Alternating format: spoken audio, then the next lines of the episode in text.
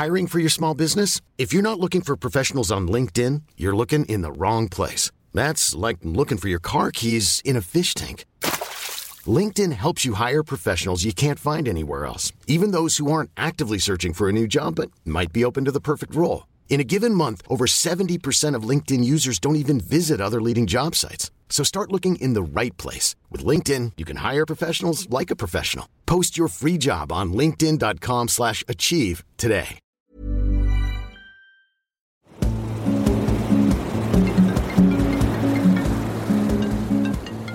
Allô Oh putain, je vous ai déjà dit d'effacer mon numéro. Mais non, je reviens pas de vacances pour une saison 2 du Seul qui compte, je m'en fiche moi du cinéma, j'emmerde le cinéma français moi monsieur. Ah, com- combien vous avez dit Combien d'argent Ah, ok. Euh, eh bien, je réserve un billet d'avion. À tout à l'heure. Bonne journée. Bonjour, fidèles auditeurs, disciples de la râle, jeunes ménestrels du seum et autres taverniers de la complainte. Si vous êtes ici à m'écouter, votre casque Bluetooth vissé à vos oreilles, triste symbole de votre lâche et absolu abandon au capitalisme, c'est sans doute que vous aussi vous êtes rentré de vacances à Bali, où vous avez fait quatre escales sans égard pour les ours polaires qui crèvent au pôle Nord, que vous êtes de retour à la défense et que vous avez du coup envie de vous défenestrer car oui, c'est la rentrée. Vous avez de nouveau votre téléphone portable chevillé à votre main, elle-même chevillée à votre oreille, parce que finalement, on a tous l'air con avec un casque Bluetooth, et vous êtes donc condamné à mourir d'un cancer du cerveau, comme tout le monde. Mais ça n'est pas grave, car avant de pousser votre dernier râle Ted Ned Stark sur l'échafaud, il y a plein de films et de séries à voir pour combler la vacuité de l'existence. Je serai votre audio guide cinéphile personnel dans cette vaste blague qu'est l'année scolaire. Allez, on respire un bon coup, après tout, les prochaines vacances d'été, c'est que dans 10 mois. Bienvenue dans la saison 2 du Seul Avis qui compte. Je suis Kalindi Rampfel et envers et contre toutes les apparences, je suis ravie de vous retrouver pour la saison 2 du seul podcast qui vaille la peine d'enfiler un casque Bluetooth, à défaut d'enfiler Ned Stark. Pour fêter dignement la rentrée, il convient de parler de l'événement sériel le plus attendu de 2022. J'ai bien sûr nommé House of the Dragon, le préquel de Game of Thrones, et premier d'une belle liste de spin-offs dont HBO nous régalera dans les années à venir, tentant tant bien que mal de nous faire oublier la catastrophe scénaristique de la fin de sa première série phare, Game of Thrones. House of the Dragon, c'est une sortie tellement attendue que le pilote a explosé tous les records d'HBO, se classant en termes d'audience devant la dernière saison et le dernier épisode de Game of Thrones, qui avait pourtant rameuté des foules considérables. Il faut dire que depuis la fin de la série inspirée des romans de George R. R. Martin, les sériphiles avaient l'âme en peine car aucun programme n'était parvenu à caler assez d'inceste, assez de levrette et assez de décapitation pour combler leur appétit vorace et ma foi tout à fait sain. House of the Dragon, c'est donc le préquel de Goth, ça se focalise sur la maison Targaryen, et ça se passe 173 ans avant la naissance de Daenerys, comme le surligne HBO dès le début du programme, au cas où qu'on passerait une heure à se demander où c'est qu'elle est Khaleesi. House of the Dragon est adapté du livre Fire and Blood, toujours de George R. R. Martin, qui est une sorte de récit historique du règne et de la chute de la dynastie des Targaryen, composé de gars et de zouz, hein, vous les connaissez, avec des cheveux blancs, qui ont le don de causer aux dragons et donc de kicker des culs à tout va. La série HBO se concentre sur une seule partie du livre de Martin, qu'on appelle La danse des dragons. Ça risque donc de cracher un max de feu et surtout un max de venin, si l'on en croit les personnages qu'on nous a présentés dans les deux premiers épisodes, déjà disponibles sur la plateforme de streaming. Ouais, je suis en retard sur le timing, j'étais en vacances en Grèce, il y a quand même des priorités. Justement, entrons dans le vif du sujet, nous avons assez perdu de temps. House of the Dragon démarre par le choix pas si cornélien que ça, hein, du vieux roi de Westeros, Jaehaerys Targaryen, qui doit élire son successeur. Il hésite à peu près 4 millièmes de seconde entre un gars ou une meuf, enfin entre son petit-fils et sa petite-fille, je crois, et sans aucune surprise, il choisit, roulement de tambour, le gars. Celui-ci devient donc roi à son tour et donne naissance à une fille, Rhaenyra Targaryen, qu'il ne calcule mais alors absolument pas, vu qu'elle est pourvue d'un vagin et non d'un pénis. Le roi, lui, ce qu'il veut, c'est un mâle, un vrai petit gars, plein de sperme et de muscles, qui va pouvoir gouverner le monde en crachant des molars par terre et qui fera des pompes comme un vrai BG. Donc, la veille de l'accouchement de sa femme, qui lui a bien dit quand même que c'était la dernière fois qu'il la mettait en cloque, hein, non sans s'excuser toutefois de pas réussir à mener à bien son rôle de poule pondeuse, car les femmes ne servent ça, c'est bien connu, eh ben, le padré Targaryen, il emmène pas large. Il trempe même un peu de la perruque. En parallèle, le frère du roi, qui s'appelle Daemon, est occupé à être la pure des personnes sur Terre, hein, finalement tout simplement, et découpe donc des gens dans la rue pour faire régner la justice, car d'après lui, le peuple est plein de scélérats dégoûtants qui volent et qui tuent.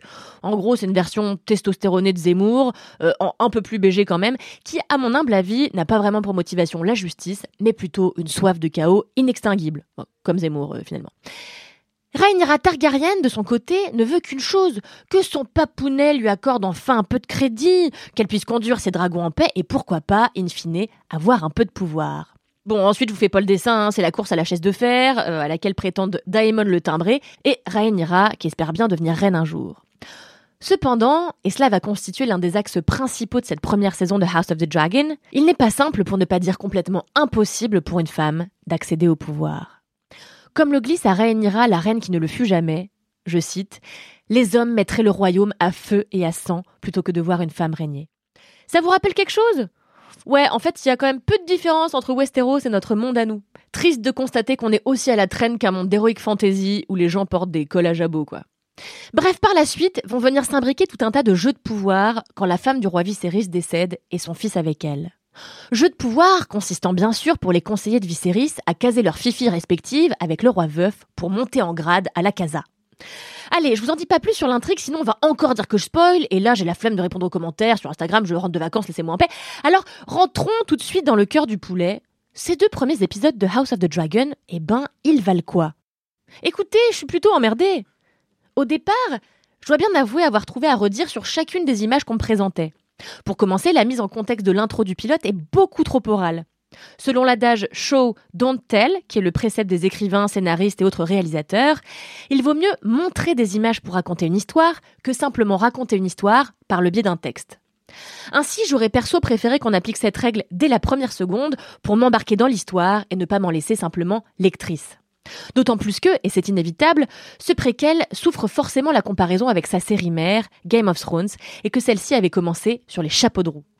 En quelques minutes, on avait eu droit à des personnages effrayés, une course-poursuite dans la neige, un massacre et une décapitation, mais qui peut décemment dire mieux? Là, c'est pia pia pia, pia pia à tous les étages. Euh, ça fait des naninana partout, et c'est bien dommage pour une introduction dont on veut surtout qu'elle soit efficace. D'ailleurs, c'est ça le problème euh, du pilote. Hein. C'est trop bavard. C'est vraiment trop bavard, les gars, bon sang. Genre, il y a plus de digressions que dans Laisse-moi kiffer. N'hésitez pas à écouter le podcast de Mademoiselle Laisse-moi kiffer, qui est sans doute le meilleur podcast du monde. Pourtant, l'intrigue de House of the Dragon est plutôt simple. Les dilemmes des personnages sont évidents, pour ne pas dire complètement surlignés, au cas où qu'on serait devenu complètement neuneux pendant les vacances. Heureusement, dans le second épisode, la série révèle davantage ses intentions, sa puissance narrative, et commence à marcher dans les pas de Game of Thrones.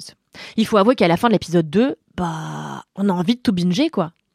Non, pour moi, le vrai gros problème de ces deux premiers épisodes, ce sont les personnages.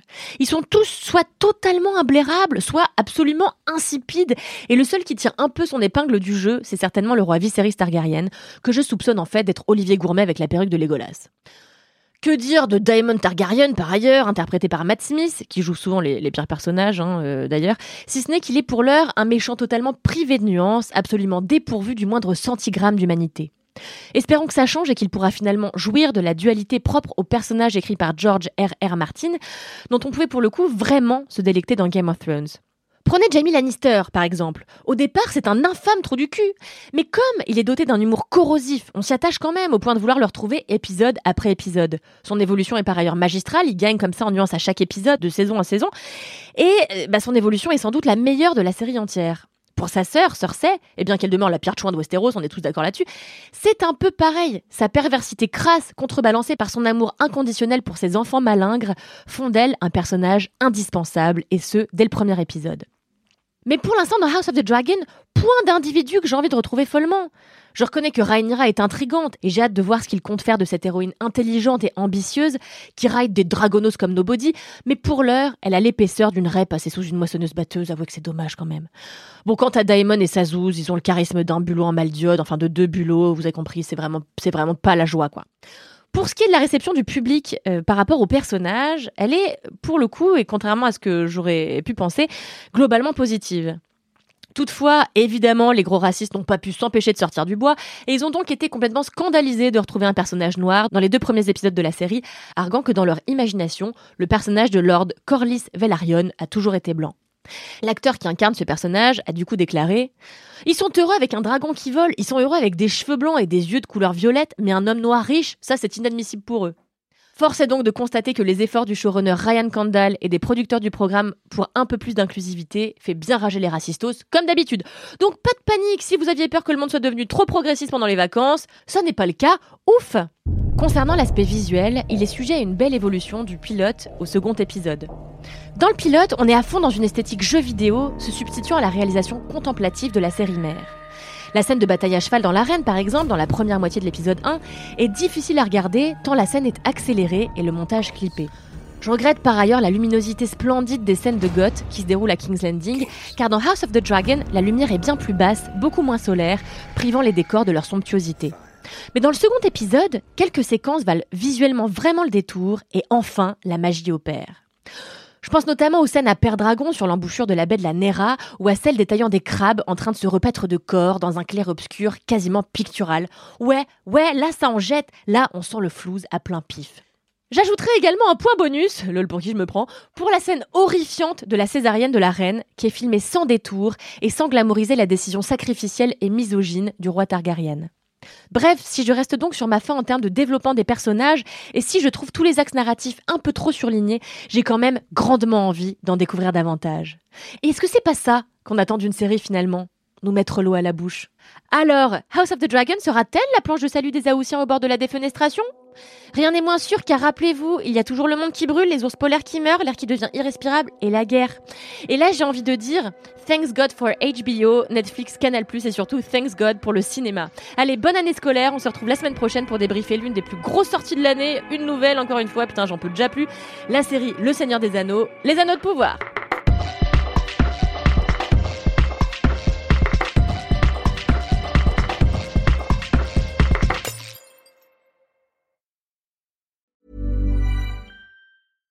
Ever catch yourself eating the same flavorless dinner three days in a row? Dreaming of something better? Well, HelloFresh is your guilt-free dream come true, baby. It's me, Kiki Palmer. Let's wake up those taste buds with hot, juicy pecan-crusted chicken or garlic butter shrimp scampi. Mm. Hello Fresh. Stop dreaming of all the delicious possibilities and dig in at HelloFresh.com. Let's get this dinner party started.